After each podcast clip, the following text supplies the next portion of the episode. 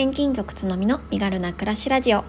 この番組は全国転勤をする夫を持つ私が家族と共に身軽に快適に暮らすための工夫思考や学びを共有するチャンネルです。2歳4歳の子育てライフスタイルキャリア読んだ本のことなど34歳のありのままをお伝えします。おはようございます。こんにちは。こんばんはつのみです。2月22日水曜日です。皆様いかがお過ごしでしょうか？明日は祝日なのでお休みという方もいらっしゃるのではないでしょうか、えー、私たち家族もですね明日は、えー、お休みの予定で、うん、ちょっと天気が悪そうなので家族でゆっくり過ごそうかなと思っています。今日の岡山は晴れていて風もあまりないんですけれどもやっぱりすごい寒い一日なのでしっかり防寒をして子どもたちのです保育園に送迎してきました。皆さんも風邪などひかれないようにお気をつけください、えー、今日はですねちょっとうんまだ私の中でちょっとまとまりのないことなんですけれども少しあの仕事ですねについてお話ししようかなと思っています。うん。まあ、考えてるタイトルは環境とか人脈行動で変遷した私の仕事と副業から考えるこれからの働き方の模索みたいな感じにしようかなと思っています。まだですねこれ私の頭のモヤモヤを お聞きいただくような形になるので何かこううーん皆さんにとって有益な情報になるかどうかはわからないんですけれどもあこういうふうに津波は考えていてこういうことしたいんだなみたいなことを聞いていただけると嬉しいです。ちょっと頭の整理も兼ねておりますのでお付き合いください。そう、えー、私のお仕事のですね変遷を少し、えご紹介しようかなと思うんですけれども放送の中でも何回か言ったことはあるんですが、えー、最初新卒で入った会社は証券会社の営業でした。だいたい3年ぐらいですかね勤めてで今の夫と出会いまして、まあ、いわゆる寿退社今はあんまり言わないんですかねこういう言葉、うん、まあ結婚で退職退社しました。でそこでうんどうしようかなみたいな感じでちょっとフラフラしていた時期というのが半年間ぐらいあって、うん。まあ、いわゆる専業主婦時代というのがありました。でそんな時に、えー、夫の実のお姉さんからえ実はちょっと会社をやろうと思ってるんだけどつのみちゃん手伝ってくれないみたいな感じで声をかけていただいて本当にアルバイト感覚でまあ数ヶ月次の仕事が見つかるまでお手伝いしてみようかなっていう感じで、えー、その会社に入ることにしたんですね。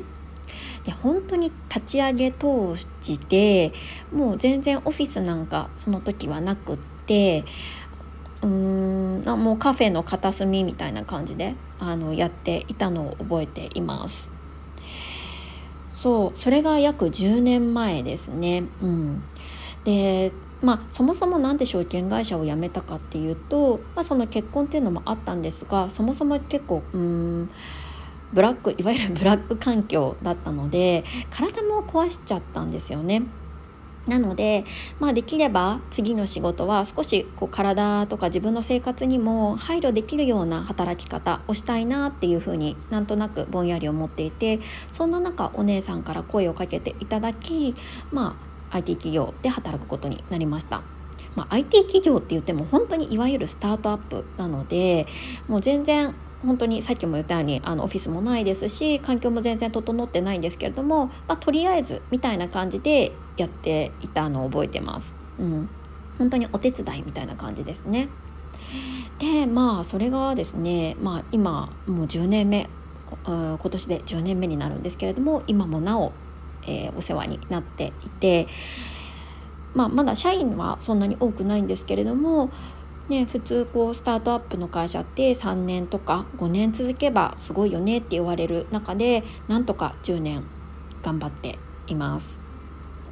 そうで IT, IT に関しては私全然無知でして、まあ、手伝ってって言われたので、まあ、あのまあ、この機会にと思ってやったんですけれども本当にですねあのもちろん MacBook とかも触ったことがないですし最初覚えてるのがこの MacBook の開け方が分からなくってなんか逆の方から開けようとしていてすごいあの義理の姉に笑われて しまったことを覚えています。もうそのぐらい全然 IT には詳しくないっていうところで始めました。まあ、よくお姉さんもですね私に手伝ってって言ってくれたなって思ってるんですけれども今もすごくいい関係で働かせてもらってます。うん、でまあそんなことで新しい環境に身を置いて10年間やってきたわけなんですけれどもちょうどですね昨年の夏ぐらいからこれも前の放送でもお伝えしたかもしれないんですけれどもなんか急に副業に興味を持ち始めたんですね。まあ、実は私たちの会社っていうのはうんそのいわゆるプラットフォームって言われているあのうん、サービスを提供しておりまして、まあ、その新しい働き方みたいなのを提唱している事業になってるんですね。ちょっとまああのサービス名まではちょっと伏せておくんですけれどもなんでまあ本業でそういったことをまあ提唱しているにもかかわらず、まあ、私自身はその副業とかそういう新しい働き方みたいなことにあまりこうチャレンジをしてこなかったなっていうことに気づいたんです。まあ、そこで、まあ、私自身、まあ、結構今副業とかねあのされてる複数のなりわいと書いて副業もされてる方もいらっしゃるたくさんいらっしゃるので私自身もちょっとやってみようかなっていうことで、えー、いろいろ検索を始めました。うん、でまあいろいろあったんですけどまあオンラインでできるものがいいよねっていうことで最初、えー、やったのが日本語教師のえー、授業を私自身が提供するっていうものをやってみました。まあ、これもいろいろ背景がありまして、えー、学生時代にですね留学をした経験というのがあるので少しその外国語に対して私自身も興味を持っていたっていうこととあとその外国に出た際に、まあ、その時はフランスだったんですけれども、まあ、日本語を少し教えたことっていうのもあったのでうんこれならできるかなちょっと興味を持ってできそうかなと思って日本語教師として、まあ、オンライン登録をしてオンラインの授業を提供してみたんですね。うん、で、まあ、そこでですね、まあ、いろいろな外国の方と出会って、まあ、少し日本語を教えてみたわけなんです。まあ、この日本語を教えていた時間っていうのは今ま在宅勤務なので、まあ、休憩の時間を使ったりですとかあとまあ時間給っていうのも会社で取れるので時間給を取ってその時間に副業に充てたりとかっていう形で働き方を考えてやってみました。うん、でまあそこでですねあの実はまあここの話も少し前もしたことあってすごい申し訳ないんですけれどもちょっと重複してしまってでそこでなんかちょっとあまり日本語のあのその先生の仕事っていうのにあまりこうワクワクしなかったんですよね。うんどちらかというとあまた授業の時間になっちゃったやらなきゃみたいな感じになってしまって思いのほかこう熱中して副業にうん取り組むことができなかったのでうんもうちょっと一回やめようかなって思っていた矢先ある人と出会ったんですね。でそれが今でも付き合いのある方なんですけれどもその人は、えーと、フランス人と日本人のハーフの女性で3人のお子さんがいらっしゃってもうその時点から結構そのペルソナ的に私自身がすごい興味深くこう思えたんですね。えどんな生活してるんだろうとか3人のお子さんを育てていて、まあ、あの同じ年代だったので、まあ、そそれ自体でもすごく興味もありましたしその方にすごく興味を持ったんですね。で最初その方には、まあ、少し日本語のあのレッスンもともと日本語はある程度喋れる方あのハーフなので喋れる方なんですけど、まあ、少し上級者向けの日本語を学びたいということで私のレッスンに、えー、申し込んでいただいたのが始まりだったんですね。ででもなんかどんどん話していくうちにその方と話していくうちになんかあのその方が実は自分でなんかビジネスをやりたいと思ってるんだよねみたいな話をしてくれたんです。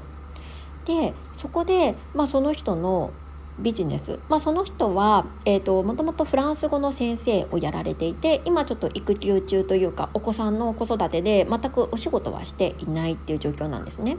でもやっぱり仕事をこれから再開したいということを言っていて、あのー、何か考えているところだったそうなんですね。まあ、とはいええー、3人目のお子さんがまだ0歳児ということで手もかかるということなので外にお仕事をするっていうのではなくって、まあ、オンラインとかで、まあ、自分の、えー、ビジネスをやって、まあ、自分が働いていない時でもこうお金が回るような仕組みっていうのを作りたいっていうふうにおっしゃっていました。で具体的にどういうことをするかっていうとオンライン上でそのそのご自身のレッスン動画っていうのを、まあ、YouTube とはちょっと違うんですけどみたいなのをこう上げて、えー、で、まあ、有料課金をして、えー、お客様を集めていくっていうことをやろうかなって言っていてでも2年前ぐらいからその構想はあったそうなんですけどこう一歩踏み込むことができなくってなかなかそのレッスンのうんと作成その提供する販売する、まあ、いわゆる商品を作っていくっていう段階までには行ってなかったんですね。でそこで私た私と話したことで何かなんかすごいやる気になっていただけてなぜか。でであの一緒にじゃああのビジネスを応援しますよっていうことで日本語のレッスンではなくってなぜかこうコンサルっぽいことをやることになったんです。でもちろん私自身も別に自分自身でビジネスしてるわけではないですしフォロワーさんがすごい何万人もいてですごいこう稼いでるとかっていうわけでは全くないのでむしろこれから私もやっていきたいなみたいなことをぼんやり考えていたのにもかかわらず そういう人様にですねコンサルっぽいことをやることはできないっていうことで最初お断りをしようと思ったんですね。なんですけどその方はもうなんかそれでもいいとそれでもいいからむしろ一緒に伴走してビジネスを成長させてほしいみたいなことを言ってくださってで、まあ、私ももともとその方にも興味ありましたし私自身もこれから何かやりたいなってぼんやり思っていたっていうこともあったので、まあ、ちょっとあの僭越ながら一緒にですねあの伴走しながらビジネスをあのちょっとお手伝いをさせていただいてるっていうことを今やっています。で、まあ、やり方としては、まあ、あの日本語のレッスンの延長線上なのでその日本語レッスンで提供していたプラットフォームをそのまま使いながら1時間いくらみたいな形でその方のコンサルをしてるっていうことをやってるんですね。で今そう週に1回だけ週に1回だけ1時間っていう形でお話を聞いて、まあ、少し私本業の方でマーケティングのこととかも少しあの知見もあったりするのでそういったことを活かしながらうんお話を聞いてちょっとこういうふうなあの形で出したらどうとかあとまあ日本語ネイティブではないのでちょっと日本語を直してこういうふうなうんと言葉尻にした方が分かりやすいんじゃないみたいな形でその方のうんと商品っていうのを一緒に作っています。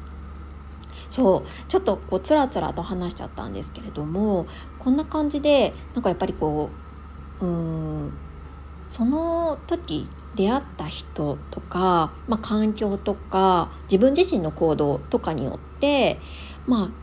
うん、今やってることとか仕事っていうのは変わっていくんだよなっていうふうに今すごい実感しているんですよね。うん、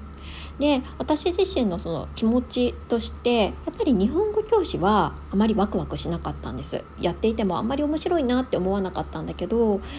今やってるそのコンサルっぽいこと コンサルもどきのことっていうのは結構楽しくやってるんですね。だからあ私がなんかやりたいことってこういう方向性なのかなみたいなのが少しずつこうあのこう分かってきたような段階なんです。まあ、だからといって、まあ、これからコンサルやりますとかそういう話ではないんですけれどもうーんななんかやっぱりこうとりあえずやってみるでとりあえずやってみたところから自分が本当にやりたいこととかあなんかこっち合ってるなみたいなのって分かっていくんだろうなっていうのを身をもって体験したんですよね。うん、でやってみて、まあ、PDCA を回すじゃないですけれども、まあ、いわゆるしっかりその結果を見てこれそれからどういうふうに自分が行動していくかによってそのいわゆるこう自分自分業じゃないですけど自分自身の仕事っていうのができていくのかもしれないなっていうのを、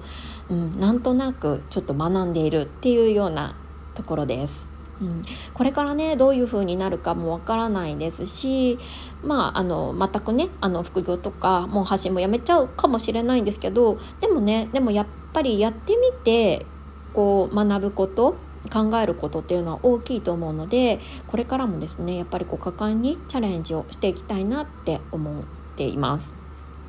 でそう発信に関しても、まあ、やめちゃうかもってさっき言ったんですけどでもやっぱりあの発信をするとこう自分自身のこう内省にもつながりますし今こうやってもう15分ぐらい話させていただいてるんですけれども自分自身のこうあの頭の整理っていうのがすごくできてなんとなくの方向性っていうのも見えてくるので、うん、これは何かにつながらなくてもやっていきたいなっていうふうに思いました。